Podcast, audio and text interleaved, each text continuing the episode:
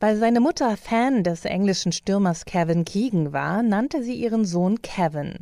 Kevin Kühnert ist heute Jusos-Chef und stellvertretender Bundesvorsitzender der SPD. Außerdem ist er Fußballfan. Wie geht es einem sportbegeisterten Politiker in der Corona-Krise?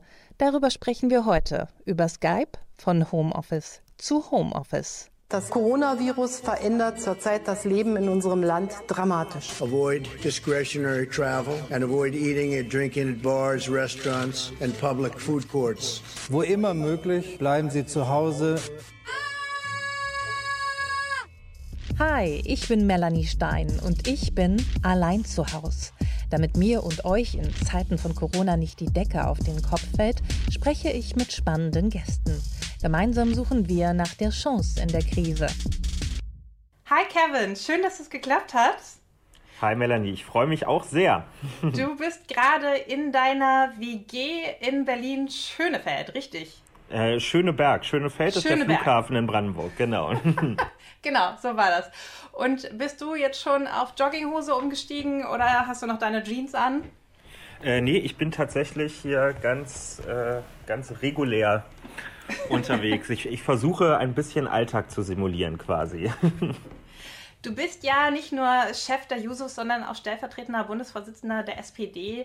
Wie sieht denn dein Alltag gerade so aus? Du hängst wahrscheinlich in unglaublich vielen Videokonferenzen gerade, oder?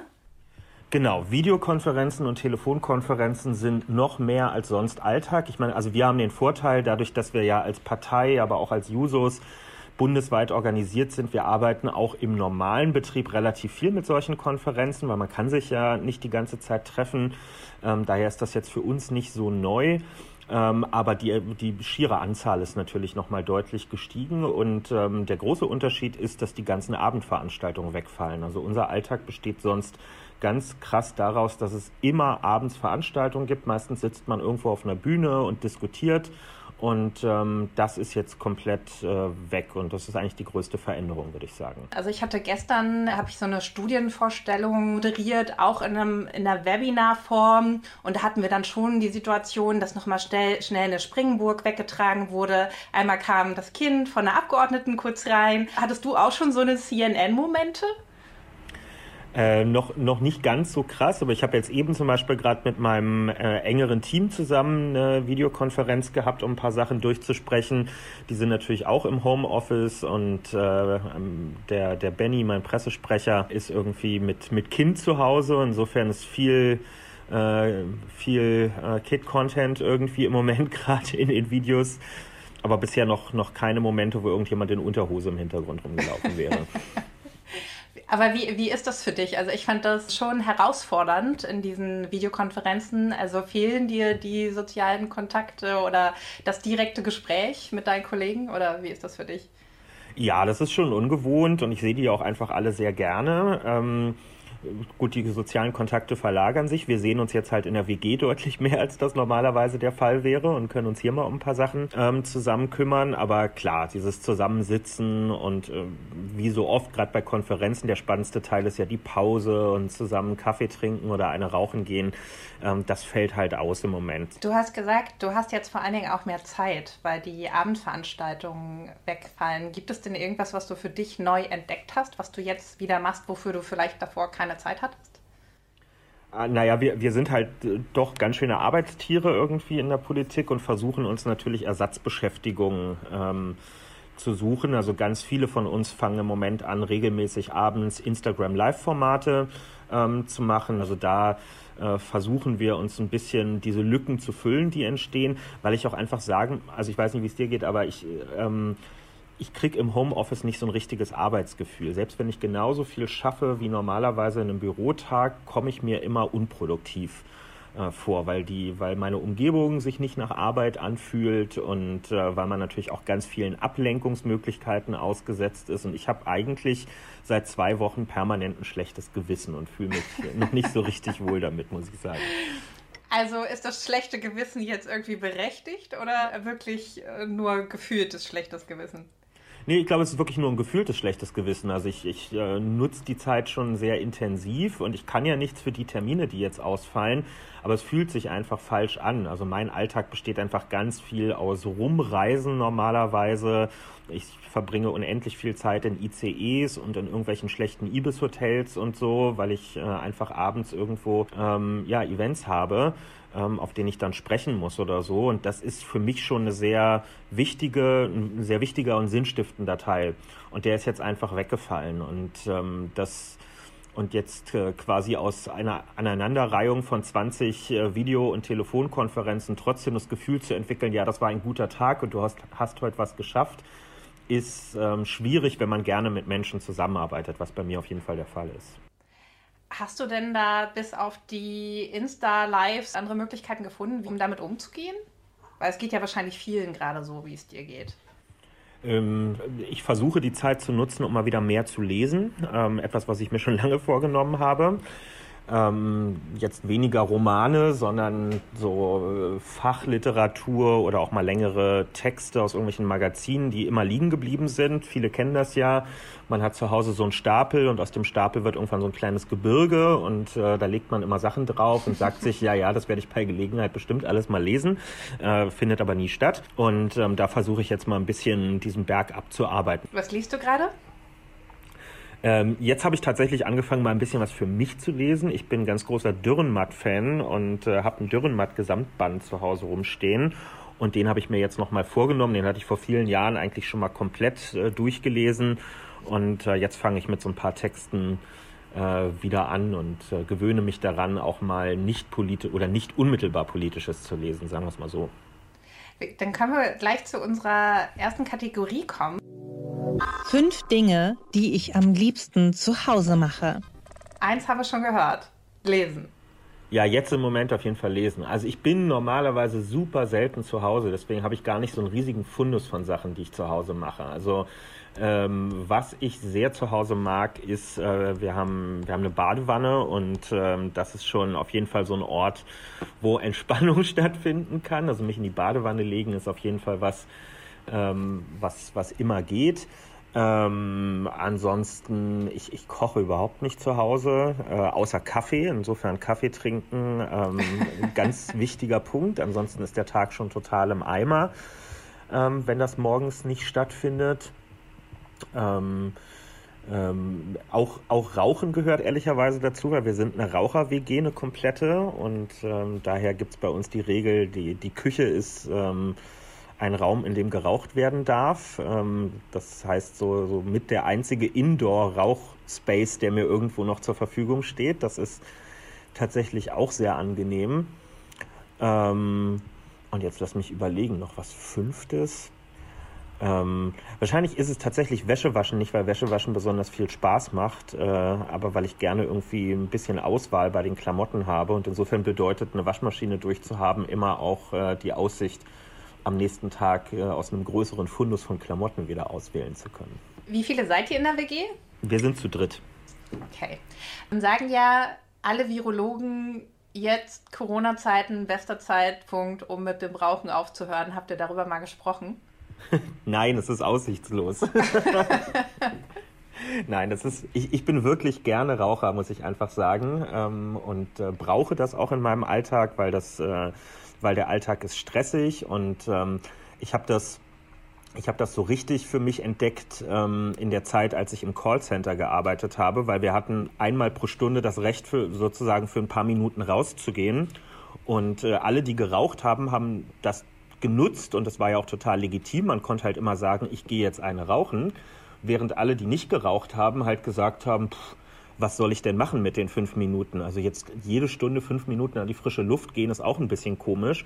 Und die haben dann äh, eher dazu tendiert, wirklich über Stunden durchzuarbeiten. Insofern war Rauchen immer die legitime Entschuldigung, äh, ab und zu einfach mal aufzustehen und den Raum zu verlassen und mal was für sich zu machen. Ja, es gibt tatsächlich Studien, ähm, die gezeigt haben, dass Raucher produktiver sind. Und das liegt aber nicht am Akt des Rauchens äh, während der Arbeit, sondern tatsächlich an den kurzen Pausen, die sie einlegen und äh, die da ganz wichtig ja. sind. Aber damit gehörst du ja auch irgendwie zur Risikogruppe. Mach, machst du dir darüber Gedanken? Äh, ja, also das ist ein Aspekt von, von Risikogruppen, Raucher zu sein, klar. Jetzt äh, muss ich aber auch ehrlicherweise sagen, wenn ich heute aufhören würde zu rauchen, dann bin ich ja morgen nicht raus aus der Risikogruppe, sondern also die Risikogruppe hängt ja nicht an der einzelnen Zigarette, sondern daran, dass ich meine Lunge damit über Jahre jetzt geschädigt habe. Ähm, insofern ähm, käme mir das jetzt ein bisschen aktionistisch vor, äh, deshalb äh, ausgerechnet mit dem Rauchen ähm, aufzuhören. Aber klar mache ich mir äh, mache ich mir meine Gedanken so. Ich sitze auch viel rum bei der Arbeit, so ist das eben bei uns und habe nicht so viel Bewegung, wie es wahrscheinlich sein sollte. Und wir lernen ja auch in diesen Tagen, ähm, Risikogruppe ist eben nicht nur die über 60-Jährigen, sondern es trifft auch Jüngere, vielleicht zwar nicht in der gleichen Zahl, aber ähm, die Illusion, die manche noch bis vor ein paar Tagen hatten, sie sind äh, Mitte 20 und können das ja gar nicht bekommen, die stimmt einfach nicht. Und deswegen gilt dieses äh, Social Distancing über das wir im Moment sprechen, wirklich ausnahmslos für alle. Und ich hoffe, das haben jetzt auch langsam mal alle verstanden. Du gehörst ja als Politiker zu den, da unterscheiden wir ja gerade so ein bisschen, ne, systemrelevanten Berufsgruppen. Also im Moment äh, wird sehr viel darüber gesprochen, wer und wir, jeder sieht das gerade, wer gerade das System quasi am Laufen hält und, und wer nicht. Ist diese Kategorisierung sinnvoll?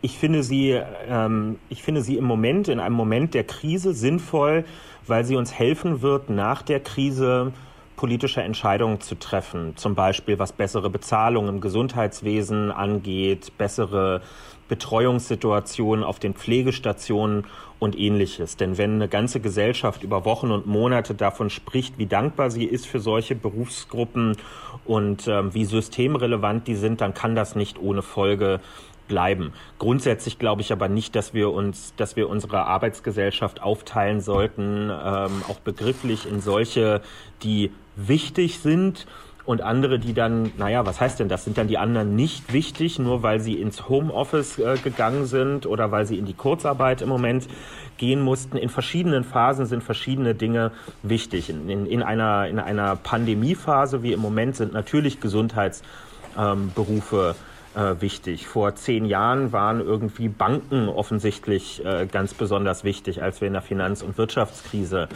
ähm, mit drin waren. Äh, wenn man über Klima diskutiert, sind Klimaforscherinnen und Klimaforscher ganz wichtig. Also ähm, wir halten uns ja in der Regel Berufsgruppen nicht zum Spaß, äh, sondern die haben ja alle ihre Daseinsberechtigung und je nachdem, welches Thema gerade ansteht, ist es mal die eine ähm, und mal die andere. Ich bin da ja ganz bei dir. Ich glaube auch, dass das, was jetzt für jeden nochmal ganz stark sichtbar wird, was wir ja auch schon sehr, sehr lange diskutieren, ist, dass der medizinische Bereich unterbezahlt ist und dass da was passieren muss. Und ähm, das ist natürlich die Hoffnung. Was tatsächlich aber einigen Sorge macht, ist so ein bisschen, also wir sehen das in Umfragen, ne? die, die Mehrheit der Bevölkerung findet das gut, wie schnell es zu Entscheidungen kommt. Manche sagen auch, es, jeder Dritte wünscht sich sogar noch drastischere Entscheidungen. Es ist ein ja auch autoritäres Agieren im Moment. Wie ist das für jemanden wie für dich, der ja eigentlich gerne und viel diskutiert und macht, macht ihr euch eigentlich auch Gedanken darüber, was das mit einer Gesellschaft macht, das, was gerade passiert? Ja, natürlich. Deswegen wägen wir ja ähm, so viel auch ab. Wenn es rein darum gehen würde im Moment, die Verbreitung des Virus zu stoppen, ja natürlich hätte man dann sofort Ausgangssperren äh, verhängen müssen, weil es ist ja logisch, wenn alle bei sich zu Hause sitzen und es gar keine sozialen Kontakte mehr gibt, dann ist das die beste Prävention dafür, dass das Virus sich erstmal nicht weiter verbreitet. Das Problem ist nur, und deswegen war ich erschrocken darüber, wie viele das so aus dem Affekt heraus gefordert haben und gesagt haben, ja klar, Politik, jetzt Tom hier alles, äh, alles einschränken und Ausgangssperre jetzt. Ähm, das, äh, also die Kunst der Politik ist ja sozusagen ein, ein komplexes System, was wir Gesellschaft nennen, ähm, in Einklang zu bringen und äh, sich vor Augen zu führen, dass jede Entscheidung ähm, immer unterschiedliche Auswirkungen hat. Machen wir das mal an der Ausgangssperre. Ähm, das sagt sich natürlich leicht, wenn man in einer Vierzimmer-Altbauwohnung sitzt, wenn man irgendwie sein Homeoffice eingerichtet hat über eine gute Internetverbindung und 25 äh, digitale Endgeräte zu Hause verfügt. Aber was macht das eigentlich mit einer vierköpfigen Familie, die zusammen in einer zweieinhalb Zimmerwohnung ähm, lebt, wo es vielleicht ein Laptop ähm, gibt, wo, mit dem sowohl die Eltern Homeoffice machen sollen und die Kinder digitalen Schulunterricht machen sollen? Was macht das mit Familien, bei denen es eine angespannte Familiensituation gibt, wo es vielleicht Gewalt in der Beziehung gibt? Da gibt es ja Studien drüber. Ne? Je mehr die Leute zu Hause eingepfercht sind, gerade im Herbst und Winter, dunkle, kalte Jahreszeit, wenn die Leute mehr zu Hause sind, dann steigt die Zahl ähm, der Gewaltübergriffe gerade gegenüber Frauen. Ähm, wenn man mit Leuten redet, die in Jugendämtern im Bereich des Kinderschutzes arbeiten, dann sagen die uns ganz klar, je mehr die Leute zu Hause hocken, desto höher werden die Kinderschutzfallzahlen. Ähm, weil das Momente sind, in denen Konflikte entstehen, äh, in denen Leute mehr Alkohol zum Beispiel auch trinken, was immer eine Triebfeder äh, ist für, ähm, für unerwünschtes Verhalten und so weiter. Und sowas müssen wir alles ähm, mitbedenken. Und das würde ich mir wünschen, dass das bei den Diskussionen, die wir im Alltag führen, dass das auch mehr Leute mitbedenken und äh, sich vor Augen führen, ihre persönliche Lebensrealität ist nicht die Lebensrealität von 83 Millionen Menschen was ich beobachte, ist, wie schnell wir uns tatsächlich an die neuen Gegebenheiten anpassen, ne? wie schnell wir Abstand halten und zusammenzucken, ähm, wenn irgendwie Menschen zu dicht beieinander stehen. Und die Frage ist natürlich auch, ob das was wir jetzt gerade erleben politisch, ob das am Ende vielleicht autoritären Parteien in die Hände spielt. Wenn Menschen jetzt erleben, naja, ist doch vielleicht auch ganz angenehm, warum immer so viel diskutieren. Die Entscheidungen können doch auch viel schneller gefällt werden. Wie siehst du das? Ja, dieser, dieser Warnhinweis ist total berechtigt. Ähm, also ich glaube, das war, es war unterm Strich richtig, jetzt diese Kontaktbegrenzung ähm, zu beschließen und zu sagen, nur noch für die notwendigen Sachen rausgehen und nicht mehr als zwei Personen, beziehungsweise die, die halt zusammen in einem Haushalt wohnen.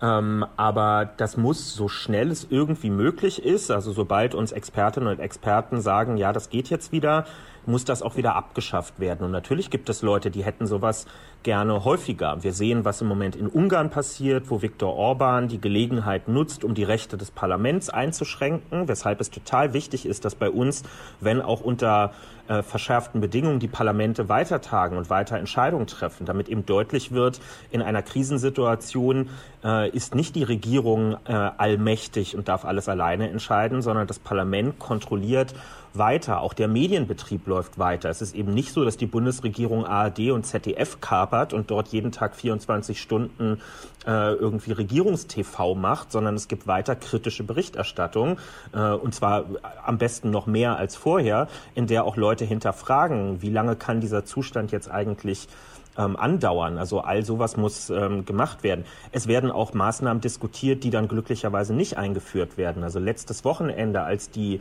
Beschlüsse von Parlament und Regierung vorbereitet wurden, da gab es auch einen Vorschlag von aus dem Gesundheitsministerium, ähm, der da lautete: Lass uns doch die Handydaten tracken von Corona-Patientinnen und Patienten, um zu gucken, ob die auch wirklich zu Hause bleiben. Das haben wir mit erheblichem politischem Widerstand dann verhindert, weil das wollen wir nicht. Wir wollen nicht, dass es ein Einfalltor gibt dafür, dass Menschen äh, in ihrem Alltag überwacht werden. Denn wenn dieses Tor einmal auf ist, ähm, dann also sowas dreht man nicht mehr zurück. Ne? Wenn, wenn Ermittlungsbehörden einmal diese Möglichkeit haben, dann geben sie die so schnell ähm, nicht mehr ab. Was wir natürlich auch gerade merken, äh, dass es auf die Gemeinschaft ankommt, nicht auf jeden Einzelnen, dass die Märkte gerade nicht ohne den Staat gerettet werden können. Glaubst du, das ist jetzt auch das Einläuten, das Ende des Neoliberalismus? Naja, ich würde es mir wünschen, aber äh, da bin ich noch nicht so optimistisch. Also wir hatten auch schon andere einschneidende Entwicklungen in den letzten Jahren, wo man in, im selben Moment gedacht hat, jetzt muss doch auch bei den letzten Mal der Groschen gefallen sein. Unsere Gesellschaft kann aber auch eine sehr vergessliche sein. Also aus der Finanz- und Wirtschaftskrise haben wir damals zwar ein paar Lehren gezogen, aber nicht so viele, wie vielleicht nötig gewesen wären. Ich glaube an einen an einigen Sachen werden wir jetzt nicht vorbeikommen, also zum Beispiel die Rolle des Gesundheitswesens. Und da meine ich nicht nur die Bezahlung der Menschen, die dort arbeiten, sondern schlicht und ergreifend die Erkenntnis, dass Gesundheit eben keine Ware ist. Man kann ein Krankenhaus nicht wie ein Autohaus ähm, betreiben und sagen, naja, wenn ihr keine schwarzen Zahlen schreibt, dann müsst ihr zumachen. Das ist ja der Zustand in den letzten Jahren gewesen. Es sind Krankenhäuser privatisiert worden und wenn die sich nicht gerechnet haben, dann haben sie zugemacht. Denn Krankenhäuser werden über sogenannte Fallpauschalen finanziert. Das heißt, eine bestimmte Behandlung führt sozusagen zu einem bestimmten Geldbetrag, den man dafür bekommt. Und auch wenn der Patient oder die Patientin länger dort liegt, dann wird das Geld nicht mehr. Deshalb sind die Krankenhäuser darauf bedacht, dass die Leute schnell wieder rauskommen, dass neue Patienten aufgenommen werden können. Also ein neuer Fall, eine neue Abrechnung, neues Geld, ähm, was dafür kommt. Das ist nicht die Schuld der Leute in den Krankenhäusern, sondern so ist das System ausgelegt gewesen. Und jetzt, wo wir wirklich mal eine Krisensituation haben, da sieht man, unter Druck funktioniert dieses System so nicht. Aber ein System wie das Gesundheitssystem muss ja vor allem unter Druck funktionieren können, sonst ist es ja sinnlos. Ähm, und wenn dann sofort die Regierung kommt und sagen muss, okay, wir, wir ändern die Spielregeln, ihr kriegt alle eure Verluste richtigerweise ausgeglichen, dann sieht man ja, ähm, dieses System ist ein Schönwettersystem, ähm, aber es kann auf Dauer nicht funktionieren. Also dort wird es sicherlich erhebliche Änderungen ähm, geben. Wir werden im Bildungssystem sicherlich krasse Änderungen erleben, weil natürlich äh, müssen wir auf Digitalisierung umstellen. Und Digitalisierung im Bildungssystem heißt eben nicht nur, dass in der Schulklasse ein Smartboard an der Wand hängt, bei dem irgendwie viele gar nicht wissen, wie sie technisch damit umgehen sollen, sondern Digitalisierung heißt, alle müssen Zugang zu äh, mobilen Endgeräten haben, um von zu Hause arbeiten zu können. Es muss eine Lernsoftware geben, die Lehrkräfte müssen darin geschult sein. Da sehen wir echt, dass wir einige Jahre im Moment ähm, zurückhängen und ähm, ja, das hat auch was mit Spardruck und äh, schwarzer Null und all diesen Sachen in den letzten Jahren zu tun. Ähm, aber nur weil wir das überwinden werden, vielleicht ähm, ist der Neoliberalismus noch nicht weg. Der hat sich leider als äh, sehr renitent in den letzten Jahren erwiesen. Wobei natürlich so eine Finanzkrise für viele weniger verständlich und weniger greifbar war als jetzt dieses Virus. Virus ne? Es müssen ja gerade sehr, sehr schnell Entscheidungen getroffen werden. Ist man dann als Politiker so sehr in dem aktuellen Sog oder liegt man dann auch mal abends wach, wenn eine Abendveranstaltung ausfällt und macht sich über diese Dinge Gedanken, was bedeutet diese Krise jetzt eigentlich für die Zukunft, für unser gesellschaftliches System? Welche Auswirkungen wird das am Ende haben?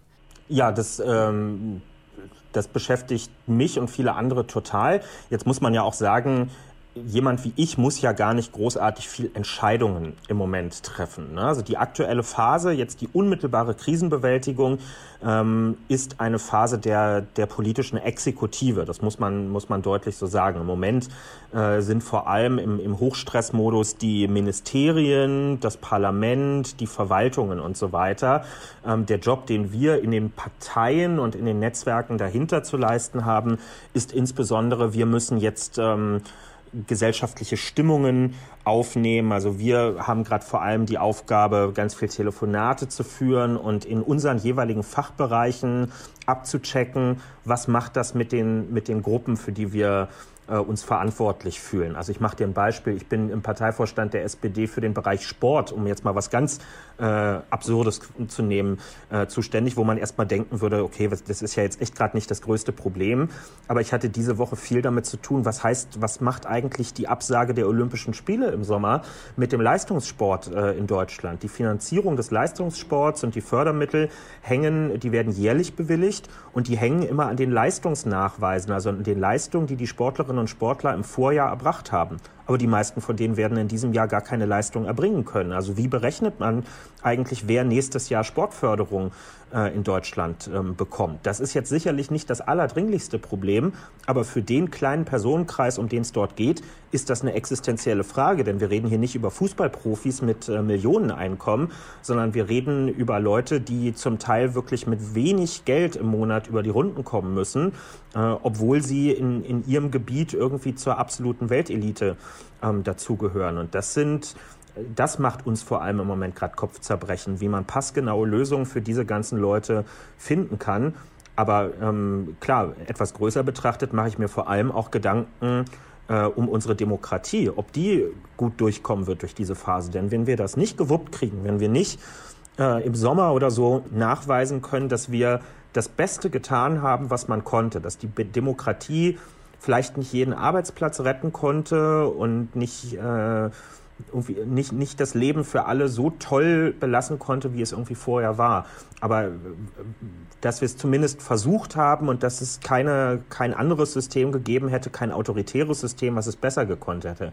Wenn wir das nicht hinkriegen, dann macht das natürlich die Tür auf für Leute, die sagen werden, wir haben es schon immer gewusst, die Demokratie ist ein ein Elitensystem und kann für die normalen Menschen nichts äh, zum Besseren verändern und deswegen muss diese Demokratie weg und durch irgendwas anderes ersetzt werden. Davon sind wir noch weit entfernt, aber ähm, ich will nicht ausschließen, dass äh, Momente entstehen können, in denen Leute auf so eine Idee kommen und wie man, wie wir uns davor schützen können.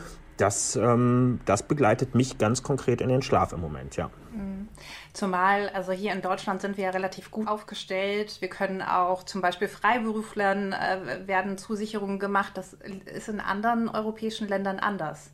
Welche Aufgabe kommt dann für, für auf Deutschland vielleicht auch zu in der EU? Und ähm, also siehst du da zu viel nationale Alleingänge oder müsste man aktuell noch viel mehr eigentlich gemeinsam diese Krise bewältigen?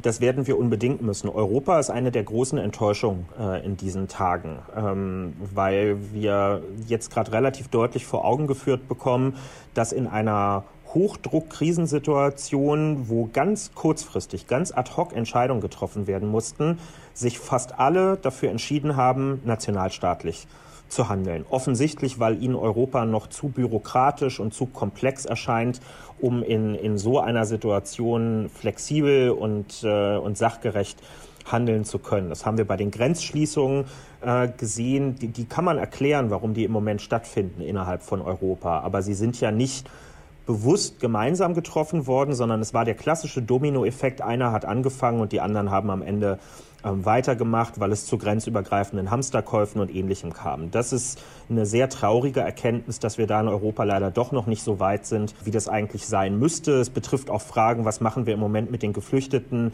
die in diesen völlig überfüllten Camps auf den griechischen Inseln sitzen. Da kommen wir auch viel zu langsam voran. Und es scheint mir so zu sein, dass Brüssel wirklich der Flaschenhals ist, wo im Moment äh, die Entscheidungen ähm, stocken. Das finde ich als, als überzeugter Europäer ähm, ist das eine, eine sehr traurige Erkenntnis für mich. Und klar, ich verfolge sehr genau, was in Italien zum Beispiel passiert. Ne? Wir bekommen alle mit. Italien ist das europäische Land, was am stärksten unter dieser Krise leidet. Das hat auch also es hat damit zu tun, dass sie als erstes ähm, die, die Verbreitung des Virus hatten.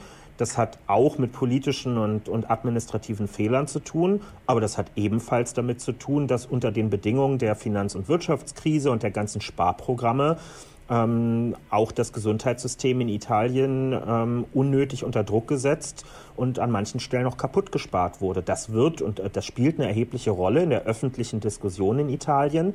Jetzt hat äh, China beispielsweise große Hilfslieferungen an Italien mit Beatmungsgeräten und Schutzmasken und so weiter gemacht. Und äh, natürlich äh, ist das äh, ein willkommenes Fressen für nationalistische, antieuropäische Kräfte dort, die jetzt sagen, Europa kann es nicht, Europa hilft uns nicht äh, und äh, sobald die Krise durch ist, lass uns austreten aus dem Laden. Also da müssen wir richtig aufpassen. Es wird erhebliche Hilfsprogramme auch nach der Krise innerhalb Europas brauchen, weil nicht jede Volkswirtschaft ähm, so gut durch die Krise kommen wird, wie das hoffentlich, wahrscheinlich in Deutschland der Fall sein wird. Es wird eine, eine Verkettung von Effekten geben und ähm, das ähm, wird uns über den Virus, über das Virus hinaus ähm, beschäftigen, viele Jahre noch. Was muss denn passieren, damit das vor allen Dingen vielleicht auch eine Chance für die europäische Politik sein kann und, und für, die, für die deutsche? Also was nicht passieren darf, ist, dass wenn wir gesellschaftlich in den Normalmodus langsam wieder zurückkehren, dass wir dann alles vergessen haben, was wir in diesen Tagen über unser Zusammenleben lernen, sondern wir müssen den, den berühmten langen Atem mitbringen, den es braucht, äh, um dann auch wirklich ähm, ja, unsere Art zu wirtschaften und zusammenzuleben, äh, um die zu verändern. Über ein paar Sachen haben wir vorhin schon gesprochen, Gesundheitssystem, ähm, Bildungssystem, überhaupt keine Frage. Ähm, aber äh, es geht auch um so, so Dinge wie, wie organisieren wir eigentlich Solidarität in, in Nachbarschaften? Also wie ähm, verschwinden Menschen gerade in großen Städten nicht in der Anonymität? Wir werden zum Beispiel auch darüber zu reden haben, also in der, in der Geschichte der Sozialdemokratie und der linken Bewegung gab es immer wieder Diskussionen über sogenannte Schlüsselindustrien. Ne? Was muss eigentlich in die Hand des Staates und der Gesellschaft, weil es so elementar wichtig ist, dass man es nicht den Privaten und einem Markt überlassen darf. Da ging es historisch gesehen dann um große Industriefabriken und ähnliches. Heute stellt sich die Frage, werden wir nach dieser Krise vielleicht ähm, die Unternehmen, die zum Beispiel medizinisches Material produzieren, also die Beatmungsgeräte, die Schutzausrüstung oder auch äh, hier siehe, siehe dieses Biotech-Unternehmen in Tübingen, äh, was Trump äh, kurzfristig dann wegkaufen wollte, weil die an einem Impfstoff gegen Corona arbeiten. Ähm, Fühlen wir uns eigentlich wirklich wohl damit, wenn sowas auf einem privaten Markt ist, wenn wir sozusagen davon abhängig sind, ob einzelne Eigentümer eines solchen Unternehmens, ob die sich solidarisch verhalten und sagen, nein, nein, ich verkaufe nicht, auch wenn man gerade viel Geld für so ein Unternehmen bekommen kann, sondern ich lasse das hier in Deutschland entwickeln, damit das der Gesellschaft hier und Europa und gerne auch der ganzen Welt zur Verfügung gestellt werden kann. Also ich kann nur sagen, ich fühle mich nicht wohl ähm, damit, dass wir auf Gedeih und Verderb solchen Leuten ausgeliefert sind. Und da geht es mir gar nicht darum, einzelnen Personen böse Motive zu unterstellen, sondern eine Gesellschaft sollte nicht vom, von, der, von der Laune und von der Charakterfestigkeit einer einzelnen Person abhängig sein. Und da werden wir bestimmt über demokratische Kontrolle, über staatliche Beteiligung und, und auch Besitzverhältnisse äh, sprechen und auch Entscheidungen zu treffen haben, ähm, wenn das vorbei ist. Und ich, ich hoffe, dass jetzt im Moment, wo viele Leute intuitiv mit dem Kopf nicken und sagen, ja, ja, da hat er recht, da müsste man mal was machen, dass die das nicht in einem Jahr vergessen haben, wenn es dann wirklich an die Entscheidung rangeht. Das heißt, welche Entscheidung konkret? Also Verstaatlichung von was?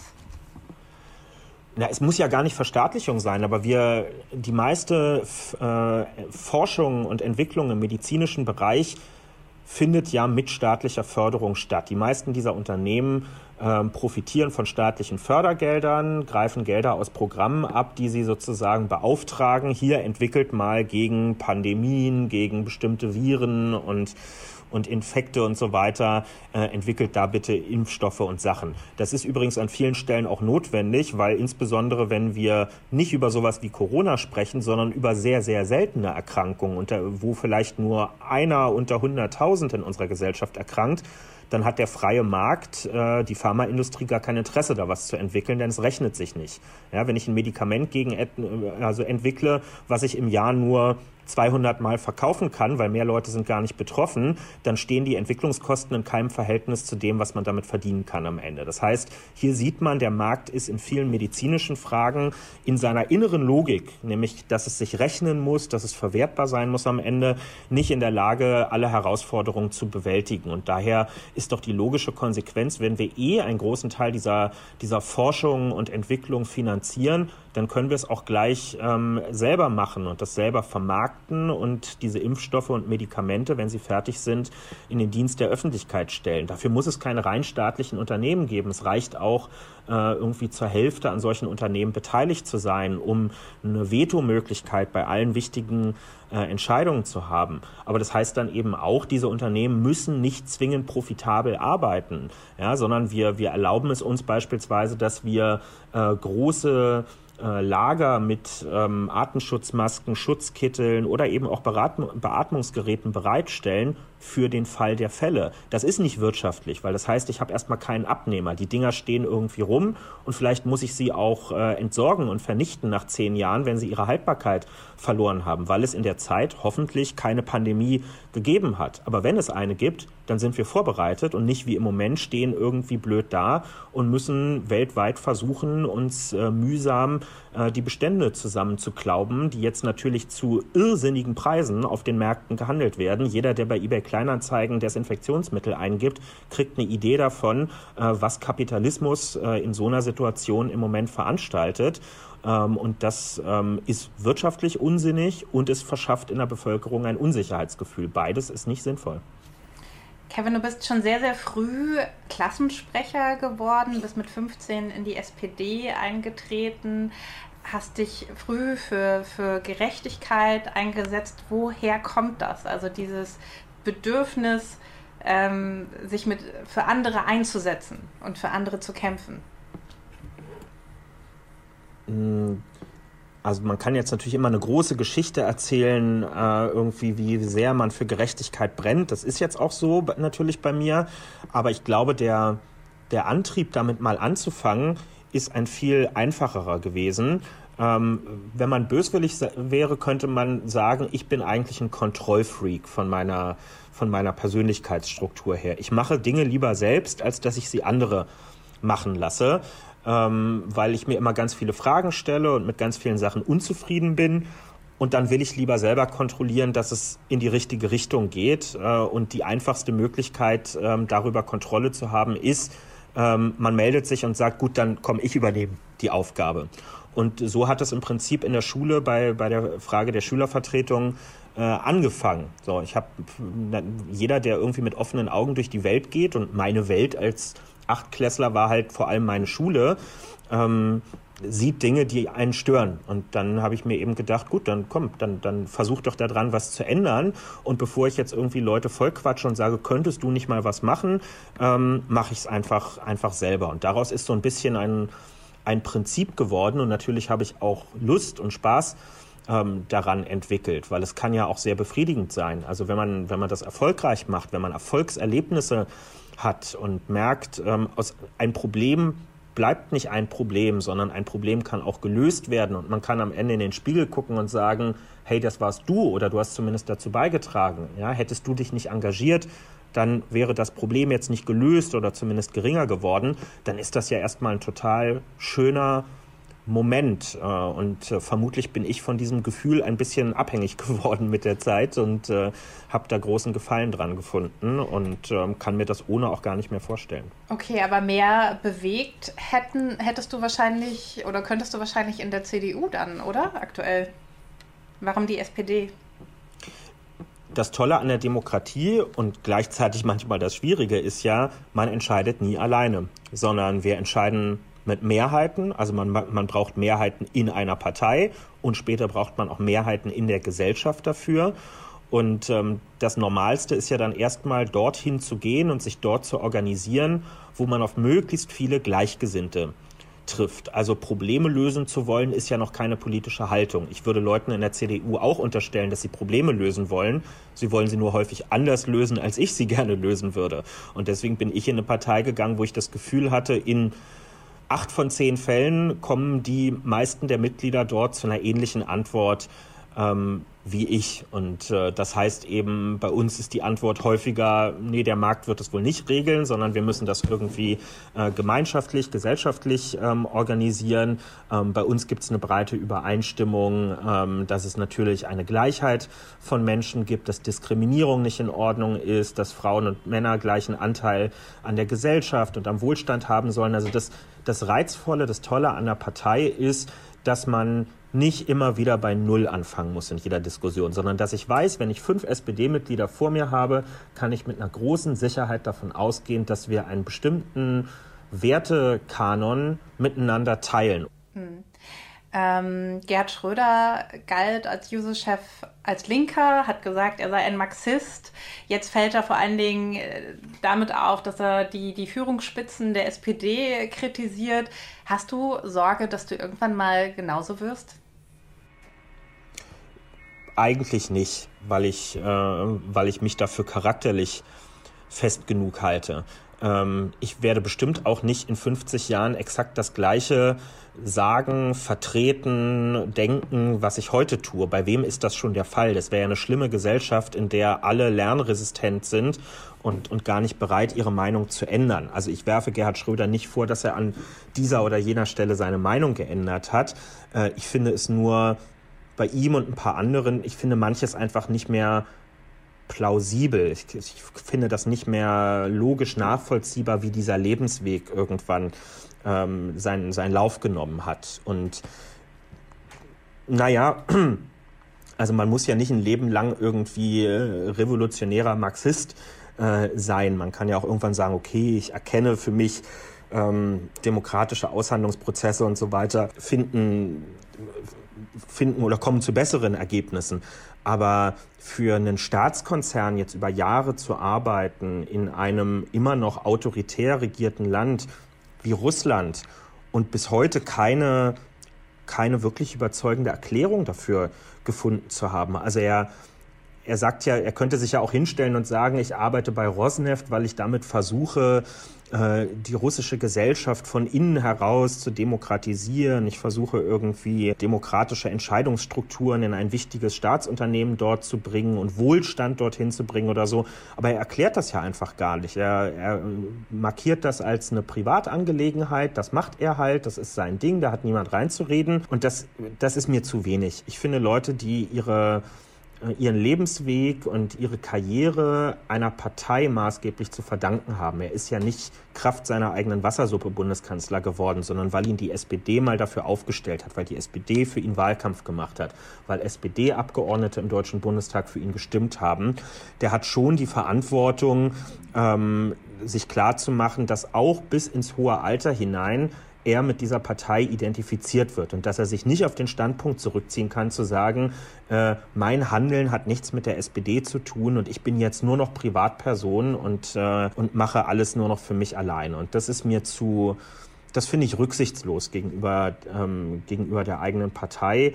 Und ähm, ich glaube, Rücksichtslosigkeit ist kein Charakterzug, den ich an mir habe. Und daher glaube ich nicht, dass, dass ich mal so werde ohne dass ich äh, behaupten möchte, äh, Kevin Kühnert in 40, 50 Jahren wird, äh, wird irgendwie immer noch äh, so sein wie zu seiner Zeit als Juso. Da, da, gibt es eine gewisse Wahrscheinlichkeit, dass auch ich äh, das eine oder andere anders sehen werde. Und was? Ja, das weiß ich nicht. Also wenn ich heute schon, ich vertrete heute keine Positionen, ähm, die ich nicht so meine.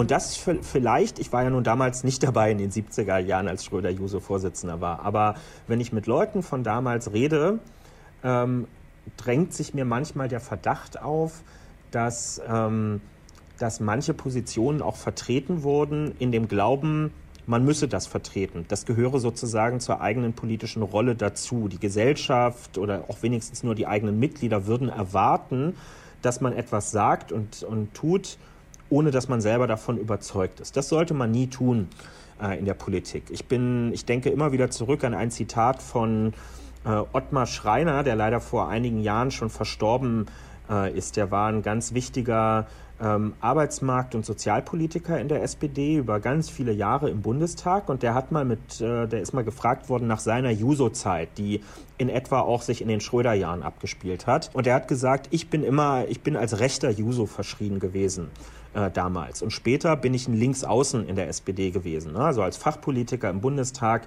galt er immer zum, zum klar linken Flügel der SPD. Und Ottmar Schreiner hat gesagt, ich habe meine Position gar nicht so stark verändert in meinem Leben. Ich habe nur das Gefühl, alle anderen, äh, die früher vermeintlich links von mir standen, haben sich so stark bewegt, dass sie mittlerweile rechts von mir stehen.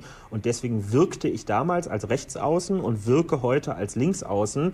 Aber eigentlich bin ich im Großen und Ganzen mir relativ treu geblieben. Und ich glaube, da ist ein bisschen, ähm, da ist ein bisschen was dran. Also anfällig für so etwas skurrile Lebenswege und große Entfernung von dem, was man mal vertreten hat, sind vor allem die Leute, die auch ein bisschen Show in ihrer politischen Arbeit ähm, mit drin haben. Und ich versuche keine Show zu machen. Mhm. Vielleicht das, vielleicht aber was, was ich jetzt im privaten Umfeld auch beobachte, gerade Leute, die sich sehr, sehr aufgeopfert haben für bestimmte Dinge, die sehr viel sich engagiert haben, die vielleicht auch sehr geringe Gehälter ähm, in Kauf genommen haben. Und, und ich glaube, du hast mal gesagt, das ist bei dir ähnlich. Du bekommst als ähm, eine Aufwandsentschädigung ähm, als äh, Vorsitzender der Jusos ich wahrscheinlich mit deiner neuen Position hat sich das noch ein bisschen verändert, weiß ich nicht, kannst du gleich nochmal sagen, aber dass, dass, dass diese Leute dann irgendwann auch an einem Punkt sind, wo sie sagen, okay, ich habe jetzt genug für die Gesellschaft getan, jetzt will ich auch mal was für mich tun.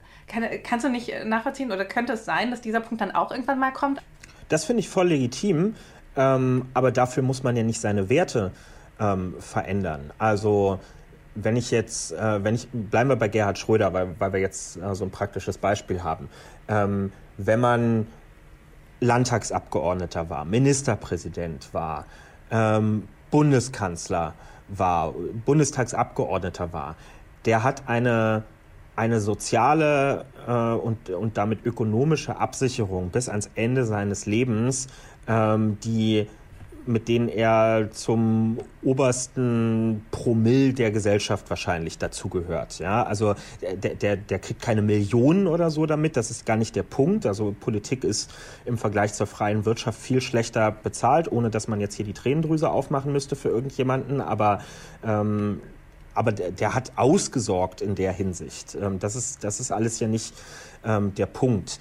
Ähm, ich finde nur eben gerade diese Rosneft-Sache, ja, das ist nun ausgerechnet Russland. Es ist jetzt nicht so, dass Spitzenpolitiker ein paar Jahre nach ihrem letzten Amt nicht genügend Angebote bekommen würden, irgendwo in den Aufsichtsrat zu gehen. Und von mir aus, meine Güte, sollen sie es halt machen. Ja, wenn sie dann irgendwie zu einem äh, zu einem Automobilhersteller und so gehen und sich dort als Berater betätigen oder so, ja, wenn wenn man das fürs gute Gefühl braucht, dass da irgendwie dann nochmal ein richtig fetter Schwung aufs Konto kommt, okay, das muss jeder mit sich selber ausmachen, aber das ist dann wenigstens irgendwie ein stinknormales äh, Unternehmen, bei dem man sich irgendeinen Versorgungsposten oder irgendeinen, irgendeinen Freundschaftsdienst oder so äh, organisiert. Das kann okay, man immer also noch. Das könntest du dir für dich auch vorstellen, dass wir dich irgendwann mal in einem Automobilkonzern sehen, dann.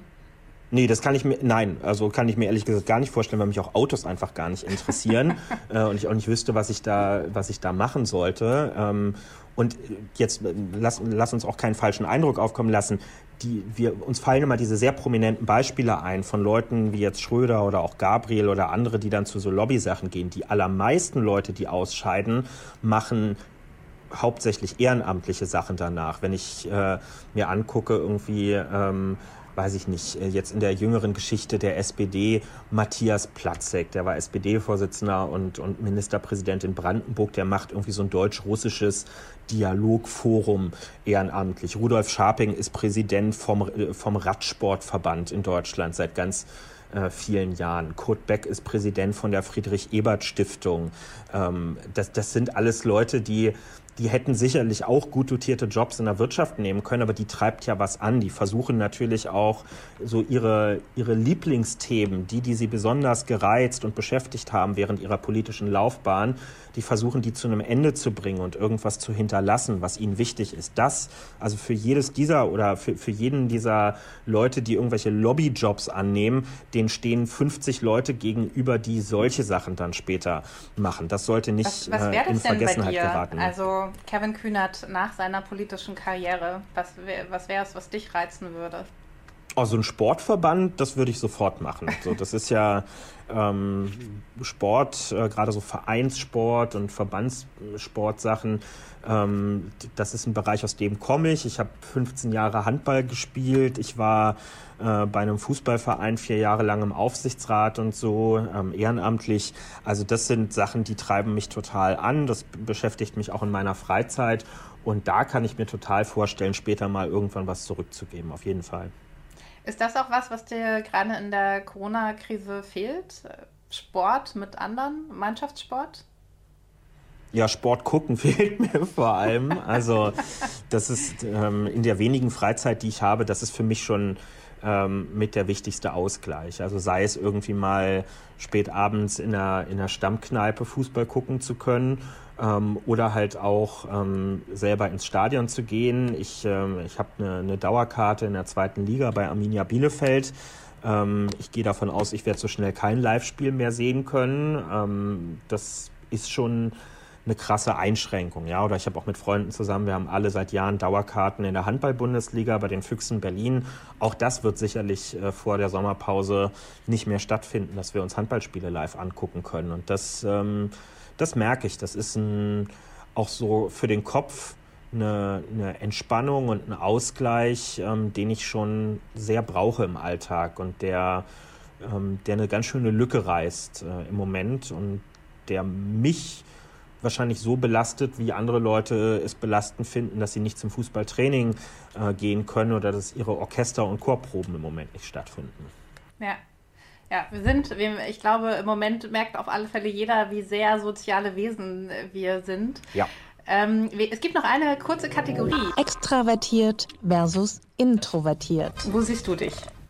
Ach, ich, ich finde mich in beiden Begriffen ähm, wieder. Also ich, das, was ich, was ich den ganzen Tag über mache, ist notgedrungenerweise sehr extrovertiert, weil ich ähm, weil ich in einer Position bin, in der ich mich ja nicht hinter anderen verstecken äh, kann, sondern am Ende stehe ich vor einer Kamera, ich muss Sachen erklären, kommunizieren, rechtfertigen, ich sitze in einer Talkshow, ich muss Interviews ähm, geben. Also politische Arbeit ist ja nicht trennbar von der einzelnen Person. Ähm, ich bin Person des öffentlichen Lebens, ich werde erkannt auf der Straße, ich werde angesprochen. Das kann man nicht machen, wenn man total schüchtern ist und ungern mit Menschen zu tun hat. Aber gerade weil das so ist, genieße ich auch ähm, dann die Momente, äh, in denen es äh, keine Erwartung an mich gibt und, und nutze die auch, um mal wirklich nur ganz introvertiert für mich zu sein. Ich fahre gerne in Urlaub dorthin, wo keine Leute sind, also wandere alleine durch die Berge. Ähm, also alle, überhaupt alleine Urlaub machen ist was, was ich in den letzten Jahren total für mich entdeckt habe, weil ich das äh, zutiefst entspannend finde, wirklich auch auch nicht mal Alltägliches mit jemandem besprechen zu müssen, sondern wirklich nur für mich zu sein, Zeit zum Nachdenken äh, zu haben. Ich äh, kann auch alleine in Restaurants gehen und muss dann nicht mit jemandem zusammensitzen, sondern genieße auch das, einfach mal eine Stunde da zu sein und, äh, und diese Zeit nur für mich zu haben. Also ähm, das Extrovertierte bedingt das Introvertierte und andersrum, so würde ich sagen. Ja, ich kann mir vorstellen, dass es halt gerade für Menschen, die halt sehr, sehr viel normalerweise mit anderen zusammen sind, die sich auch Energie daraus ziehen, indem sie halt mit anderen interagieren, dass es äh, für die gerade besonders herausfordernd ist. Ähm, in dem Podcast geht es ja vor allen Dingen darum, äh, Menschen auch Mut zu machen und zu gucken, welche Chancen können wir aus dieser Krise ziehen. Kannst du noch mal abschließend sagen, was man, was man privat vielleicht machen kann, wo du Chancen siehst, aber wo du vielleicht auch Chancen tatsächlich für Deutschland siehst? Ja, das, es ist ein sehr, vor, also man muss sehr vorsichtig sein mit diesem Punkt, ne? weil ich, ich lese im Moment in meiner Twitter-Timeline auch ganz viel Krise als Chance und ähnliches. Ähm, ich glaube, viele Leute können da nur drüber lachen im Moment oder vielleicht bleibt ihnen das Lachen auch im Halse stecken, weil für die ist es ist eine Phase, in der es um existenzielle Fragen geht. Deren Leben wird zum Teil auch einfach schlechter für eine ganze Zeit danach sein. Und denen jetzt zuzurufen, hey, sieh doch mal die Chance, du hast jetzt irgendwie Zeit, Urban Gardening für dich zu entdecken Puh, äh, sehr vorsichtig mit sein, auf jeden Fall. Ähm, ich glaube, wir haben, ähm, wir haben die Möglichkeit, die allermeisten von uns, ähm, den Wert von Gemeinschaft stärker schätzen zu lernen, dass man aufmerksamer miteinander umgeht. Das fängt beim Danke-Sagen im Alltag an. Das äh, geht über Fragen von, was wünscht man sich eigentlich, wenn man auseinandergeht? Ähm, sagt man einfach nur Tschüss oder wünscht man sich dann tatsächlich auch mal Gesundheit und meint es tatsächlich auch so, nimmt aufeinander Rücksicht. Was ist mit den Leuten, denen man zu Hause im Hausflur begegnet? Ähm, werden wir auch in Zukunft uns die Frage stellen oder werden wir älteren Menschen auch mal die Frage stellen, ob man ihnen die Einkäufe abnehmen kann, sei es, dass man sie die Treppe hochträgt oder sie übernimmt. Das ist ja vielleicht nicht nur eine Frage von, ist ein gerade ein Virus äh, unterwegs und kursiert, sondern auch einfach so dass, man, dass man stärker sich in andere hineinversetzt, in ihre Härten und Problemsituationen. Also ich, ich hoffe, dass mehr Awareness in unser Zusammenleben reinkommt und wir die Möglichkeit finden, viele Menschen in unserer Gesellschaft aus der Anonymität ähm, ein Stück weit ähm, rauszuholen ähm, dass wir zum Beispiel auch ähm, einen anderen Umgang endlich anfangen mit obdachlosen Menschen, weil das wird ja hoffentlich in diesen Tagen allen klar, wenn die Losung lautet, äh, bitte bleibt zu Hause. Ja, was ist eigentlich mit den Leuten, die kein Zuhause ähm, haben? Also ich hoffe, dass wir Auftrieb haben werden für Programme wie wie Housing First, die sich dafür einsetzen, dass Menschen nicht erst bürokratisch irgendwelche Ämter durchlaufen müssen, müssen, bevor sie eine Wohnung zugewiesen kriegen, sondern dass das allererste Interesse im Umgang mit Wohnungslosen sein muss, dass sie in eine Wohnung kommen und danach wird alles andere geklärt und dass wir viel aufmerksam mit, aufmerksamer mit diesen Menschen umgehen. Das, das ist meine Hoffnung. Ähm, da stelle ich zumindest bei mir fest, dass sich meine Prioritäten ähm, da ganz klar ähm, verschieben. Ähm, aber mir ist vollkommen klar, es ist nicht für alle die große Chance äh, im Moment, und, ähm, sondern es wird für viele auch deutlich über die Virusverbreitung hinaus auch ein ganz, ganz herber ähm, Einschnitt sein. Und uns in der Politik wird das viele Jahre ähm, beschäftigen, auch mit dem vielen Geld, was im Moment ausgegeben wird. Und ähm, ja, wenn ein paar Leute, die vielleicht jetzt auch bei diesem Interview und bei anderem, was im Moment passiert, so stumm mitgenickt haben und gesagt haben, ja, stimmt, da müsste man mal was machen, wenn die laut werden in den nächsten ein, zwei, drei Jahren, wenn es politische Kräfte geben wird, die wieder versuchen, zum alten Normalbetrieb zurückzukehren und uns wieder die alten Geschichten erzählen wollen vom Markt, der es schon regeln wird und äh, davon, dass irgendwie äh, Freiheit vor allem bedeutet, dass jeder Verantwortung nur für sich selber übernimmt. Wenn das Leute sind, die dann den Mund aufmachen und sagen, hey, come on, wir hatten gerade Corona und bitte vergesst nicht oder ich erinnere euch daran, was wir damals gelernt haben, dann, dann wäre uns schon sehr geholfen. Wir, wir werden diese Unterstützung gebrauchen können, das kann ich jetzt schon sagen. Kevin, letzte Frage. Ich sehe, äh, wir sehen uns über Skype und ich sehe eine weiße Wand. Ähm, und nichts anderes. Äh, extra so positioniert, weil das Zimmer unaufgeräumt ist, oder? Ähm, das ist meine, meine klassische äh, Skype-Position sozusagen. Ja, das Zimmer ist auch unaufgeräumt, aber ich habe tatsächlich am, am Anfang, als ich äh, angefangen habe, so sehr in der Öffentlichkeit zu stehen in der politischen Arbeit, habe ich äh, für mich entschieden, dass es, also mir ist klar geworden, ein Teil meiner Persönlichkeit und auch dessen, was normalerweise privat ist, wird jetzt logischerweise und ähm, ohne dass ich mich so richtig dagegen wehren kann, an die Öffentlichkeit kommen. Aber es ist, es ist wichtig, sich einen Rückzugsraum zu belassen, der wirklich privat bleibt. Und deswegen habe ich klar für mich gesagt, es gibt keine Home Stories oder so, es kommt niemand mit einer Kamera zu mir ähm, nach Hause, sondern mein Rückzugsraum bleibt mein Rückzugsraum und ähm, genau, und das gilt sozusagen auch in Homeoffice-Phasen und daher ist das jetzt hier ein bisschen anonymisiert. Das hat nichts mit, mit dir oder eurem Format zu tun, sondern das ist ähm, ein kleiner Schutzschirm, den ich für mich selber aufgebaut habe. Deshalb die weiße Wand. Alles klar. Vielen, vielen Dank fürs Gespräch, Kevin. Bleib gesund Gerne. und alles Gute. Ciao. Danke dir auch. Ciao. Danke euch fürs Zuhören. Ich glaube, wir haben viel Neues über Kevin Kühnert erfahren und ich hoffe, ihr hattet Spaß bei der Folge. Wenn sie euch gefallen hat, dann abonniert gern den Podcast, teilt ihn und für das Bild zum Ton könnt ihr auch meinen YouTube-Kanal abonnieren. Für die kommenden Folgen arbeiten wir an einer besseren Aufnahmequalität, das verspreche ich euch. Die nächste Folge kommt wieder am Dienstag. Gast ist dann der Entertainer Pierre M. Krause vom SWR. Wir hören uns, bleibt gesund, bis dann.